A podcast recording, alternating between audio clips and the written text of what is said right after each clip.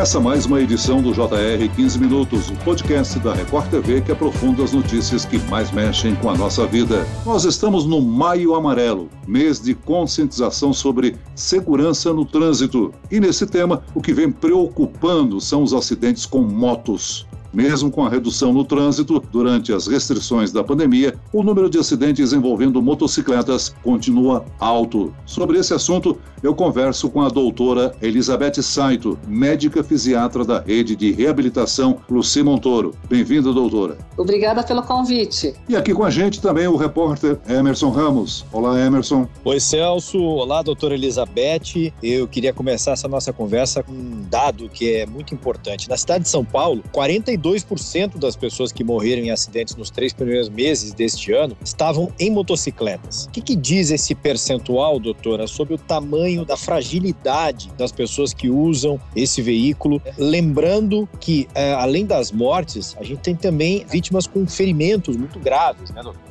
Em relação ao acidente de moto, eu sempre é, falo, né, que é como se você estivesse andando sem roupa, sem proteção, andando nu. Bicicleta eu acho um pouco pior, mas na motocicleta também. Então, o que tem acontecido muito é dos motociclistas também não estarem utilizando os equipamentos de segurança, né? Em geral, o que a gente vê no dia a dia, o capacete sim, eles utilizam, a grande maioria tem utilizado, porém as roupas às vezes não são adequadas, é, os calçados também não são adequados, né? E isso, no, quando se tem um acidente, pode levar a ferimentos mais graves. Além disso, é, o próprio acidente de moto né, pode levar a lesão encefálica, é, lesão na cabeça, um traumatismo crânioencefálico. Nós podemos também ter lesões medulares, lesão na medula, deixando o paciente tetraplégico ou paraplégico, amputações e fora contusões, abrasões, os ferimentos um pouco mais leves, né? Então, sim, pode levar também à morte, como você já falou no início, mas também você pode deixar o paciente, né, ou o motociclista com sequelas de vários tipos, como eu já citei. E, doutor, são, são sequelas, a gente sabe que muitas das pessoas que estão de moto aí na rua usam a, a moto como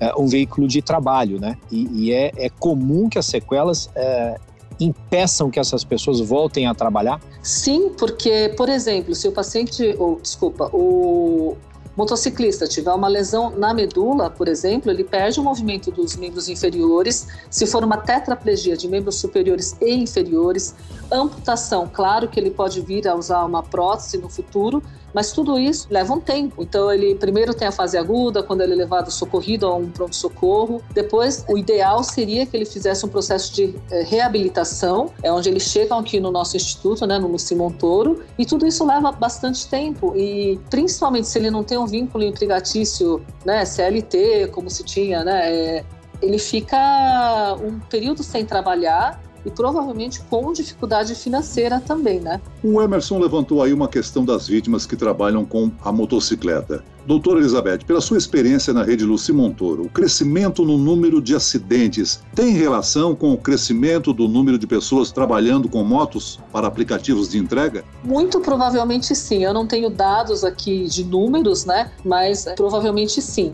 Há uma maior incidência Doutora... também de, de casos quando, ah, por exemplo, há chuva na capital? Realmente, assim, em relação ao número de acidentes, se tem um maior número com chuva, etc., eu não tenho dados concretos, mas eu acredito também que sim. É, porque tudo está relacionado à questão da prudência também do motociclista e dos outros motoristas também, né? Então, eu acho que na chuva é mais difícil de você ter uma visão boa, tem também postas de água, a gente não enxerga os buracos né, nas vias públicas. E eu, eu acredito que sim, tem um aumento de número de acidentes.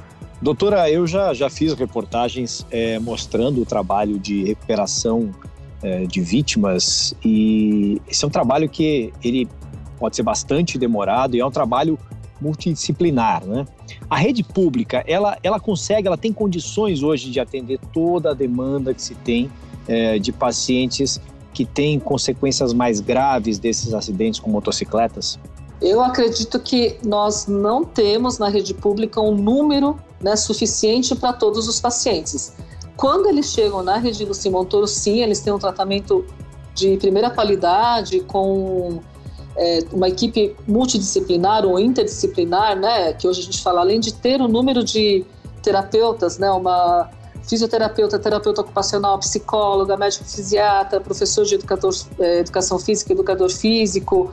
É, a gente tem uma equipe que trabalha, mas é, eu acredito que isso não esteja suficiente para toda a população que sofre acidente por dia, né? Ou, ou por mês, que seja, né? Dá para concluir, portanto, que é, tem pessoas que acabam com é, sequelas é, que não precisariam ter se houvesse uma disponibilidade de tratamento para todos, né, doutora? É, o ideal seria que todos conseguissem chegar num bom centro de reabilitação e recebesse todos os cuidados necessários, né? Doutora, a motocicleta deixa os ocupantes numa situação muito frágil. Mas há outros fatores que influenciam na gravidade dos acidentes. Né? Por exemplo, a velocidade é um fator importante. Com certeza, porque se a velocidade for maior, aí é uma lei de física, né? Ou a pancada vai ser mais forte, maior, ele pode ser atirado também. Recentemente, acho que eu vi um acidente de moto, na verdade, o carro da frente estava parado, o motociclista somente tocou no carro e mesmo assim ele foi atirado para longe. Imagina isso numa velocidade maior, né? Eu acredito que sim, que a velocidade seja cause um acidente de mais importante, né? Que deixe mais sequela sim. Ainda sobre essa questão, 80% dos acidentes com vítimas na cidade de São Paulo ocorrem nas grandes avenidas, como as marginais, por exemplo. Isso reforça o papel da velocidade na gravidade dos acidentes. Eu acredito que sim, né? E na marginal, além, assim, se por exemplo ele for atirado ou ele cair da moto, realmente for atirado para longe, vai vir um outro carro em alta velocidade que, infelizmente, também, além de tudo, né? Ele pode já na queda ter batido a cabeça, ter um traumatismo crânioencefálico, já ter derrapado, ter uma contusão, fratura e, além disso, pode passar um outro carro e ele sofreu um atropelamento, né? Doutora, a gente tem uma, uma imagem, uma situação que é muito comum nas grandes cidades brasileiras, São Paulo é um exemplo, que é, é aquela situação em que o motociclista passa entre os carros, no chamado corredor. Os carros estão a velocidade muito mais baixa e os motociclistas passam em alta velocidade, estão expostos ao risco de alguma manobra inesperada que provoque um acidente. A senhora acredita que a gente deveria ter leis mais rígidas para a forma de circulação das motocicletas, isso poderia reduzir o número de acidentes? Eu acho que sim, mas isso é uma opinião pessoal minha, né? Mas eu acredito que sim, se as leis fossem mais rígidas e se fossem realmente cumpridas, né? Talvez a situação fosse melhor em relação aos acidentes, né? Tanto dos motoristas do, dos automóveis como dos motociclistas, né? Que é muito comum também, né? Um carro, eu não sei se pode usar esse termo, de costurar, sair de uma pista para outra e de repente você nem vê um motociclista, um motociclista e acaba atropelando, derrubando da moto, né? Eu acho que falta educação no trânsito mesmo, de modo geral, além de talvez leis mais rígidas. Nós ganhamos recentemente, no mês de abril, um novo Código de Trânsito Brasileiro, né? E talvez não contemple tantas restrições ou leis que obriguem um melhor comportamento, tanto de motociclistas como de motoristas. Agora, o uso incorreto de equipamentos obrigatórios, como capacete, também é um fator que agrava os danos provocados pelos acidentes, não, doutora? Com certeza. Além de uso obrigatório, a qualidade, né? Por exemplo, mesmo a, o capacete, né? Ele tem que ser de boa qualidade para segurar o impacto, né? O máximo possível. É, a viseira é muito importante também, porque se você tiver, por exemplo, um fio de pipa, alguma coisa, ele pode lesar ou cortar também o, a região dos olhos, né? então é bem importante. E também coisas que a gente não se preocupa tanto, né? O vestimento, né? A vestimenta do motociclista também protegeria muito em relação aos impactos e também o calçado, né? É, que eles não usam botas, que seria o ideal, né? Muita gente está de tênis, muita gente de bermuda. É, realmente a questão do, dos equipamentos de segurança também é realmente bastante importante. Agora, doutora, no contato que a senhora tem com pacientes, com vítimas uh, de acidentes, na sua experiência, o que os motociclistas mais relatam como causas, motivos que levaram aos acidentes? Eles falam muito, por exemplo, a gente já falou uh, das pessoas que usam a, a moto para trabalhar. Eles relatam muito a questão da, da, pressão por horário, isso também acaba afetando. O que, que eles contam no dia a dia, doutora? Na verdade, em relação à consulta médica, muitas vezes a gente acaba não conversando, mas do que a gente percebe no dia a dia mesmo, né? Que realmente eu acredito que a questão da pressão, de ter que entregar de um lugar para o outro e também, infelizmente, eu acredito que a parte de pagamento também, né? Do que eles recebem por corrida é muito baixo, né? E também, por outro lado, se você aumenta muito o preço, talvez eles, as pessoas não utilizassem esse meio, né? Eu acho que tem uma questão aí realmente de pressão também. Em relação, assim, na, na consulta médica, eles não relatam tanto nesse sentido, mas é o que a gente realmente percebe no dia a dia. Doutora Elizabeth, o Centro de Reabilitação Luci Montoro atende só a motociclistas da capital do, do estado de São Paulo ou vem gente do interior ou de outras capitais? Em princípio, nós podemos receber de todo o estado de São Paulo, né? Existe um sistema aqui do SUS, né, em que você pode receber sim pacientes de todo o estado de São Paulo. A grande maioria é da cidade de São Paulo, mas e das cidades é, vizinhas, né? mas eles podem vir de todo todo o estado aqui do de São Paulo, porque o Luci Montoro é estadual, né? Então a gente atende pessoas de todo o estado de São Paulo, inclusive com possibilidade de negociação, é, de internação. Doutora Elizabeth, a gente sabe que os acidentes levam a um grande sofrimento para muitas famílias com a perda de seus parentes, né? E é um custo muito grande né, para as famílias. Agora, tem também um custo grande financeiro, né, do tratamento, do acompanhamento das vítimas é, para o sistema público de saúde, né? A gente deveria ter mais investimento em campanhas, por exemplo, para a gente tentar diminuir essa necessidade de gastar, de fazer, a, de ter os custos com a recuperação dos acidentados? Eu acho que, como a gente já comentou anteriormente, na questão da educação é primordial. A prevenção seria realmente a melhor maneira né, de a gente evitar tantas sequelas, como você já falou, físicas, psicológicas e também questão financeira. Sim, é, eu acredito que a questão de, da educação, de ter mais campanhas, poderia ajudar, sim, nesse sentido. Nós temos uma outra defasagem que é a falta de apoio, de estrutura, digamos assim, até trabalhista, né, para esse pessoal de aplicativo, que houve uma explosão muito grande agora durante a pandemia e que as empresas, por assim dizer, não complementam um respaldo, digamos assim, é, de saúde e de apoio a esses trabalhadores, não é mesmo, doutora? Ah, com certeza. É, eu acho que todos eles deveriam ter, primeiro, um salário mais justo, um, para também não sofrer essas pressões, porque eles ganham, se eu não me engano, por corrida feita, né?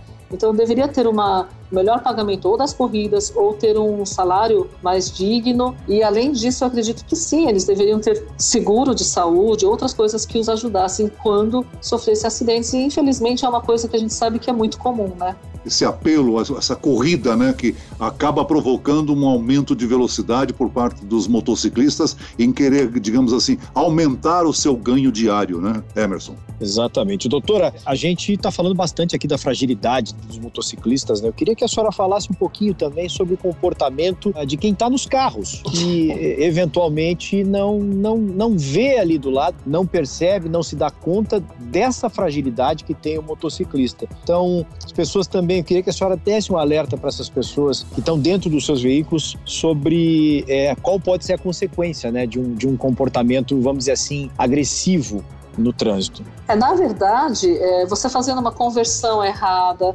saindo no farol vermelho ainda, né? Na verdade, assim, você pediu, né, para falar sobre os motoristas dos carros, né, dos, dos automóveis, mas o próprio motociclista, às vezes, o farol ainda está vermelho e eles já vão embora, né? Como se estivesse verde, né? Então, claro, o motociclista também tem que tomar cuidado nessas questões e o motorista tem que perceber que quando ele derruba uma motocicleta ou bate numa motocicleta, como eu já falei anteriormente, né? Uma batidinha boba para o motociclista pode ser muito grave, né? Ele pode ser jogado para longe nessa situação, bater a cabeça e ter todas essas lesões que a gente já comentou, né? Então, é, realmente, como eu já falei anteriormente, é uma educação global das pessoas que é, estão nas ruas, que estão dirigindo, né? Tanto moto como carro e também, né? A gente não fala, não falou tanto, mas os pedestres também, né? Que às vezes atravessam a rua de maneira inadequada e aí a moto tem que brecar e aí vem um carro por cima, enfim, né? É, eu acho que é uma questão de realmente educação de todo cidadão em relação à questão de trânsito, de fazer mais corretamente, né, de fazer certo. Trânsito é um espaço coletivo, as pessoas têm que pensar nos outros, né? Exatamente. E todo mundo, né? O pedestre também tem que atravessar na hora certa, o motociclista também tá, né, vendo o farol, não passar no farol vermelho. E o automóvel, o automóvel potencialmente pode machucar todos eles, né? Tanto o Emerson como a doutora Elizabeth salientaram aí a, o aspecto que os motoristas de veículos têm que ter um cuidado redobrado atualmente, dada a propagação de motociclistas nas ruas da capital, não é isso? Sim. Muito bem, nós chegamos ao fim dessa edição do 15 Minutos. Agradeço a participação e as informações da doutora Elizabeth Saito, médica fisiatra da Fundação de Reabilitação Luci Montoro. Obrigado, doutora. Obrigada pelo convite novamente, foi um prazer. Agradeço também a presença do repórter da Record TV, Emerson Ramos. Emerson. Valeu, Celso. Até a próxima, hein? Esse podcast contou com a produção de Homero Augusto e dos estagiários David Bezerra e Larissa Silva. Sonoplastia de Pedro Angeli. Coordenação de conteúdo, Camila Moraes, Edvaldo Nunes e Luciana Bergamo. Direção de conteúdo, Tiago Contreira. Vice-presidente de jornalismo, Antônio Guerreiro. E eu, Celso Freitas, te aguardo no próximo episódio. Até amanhã.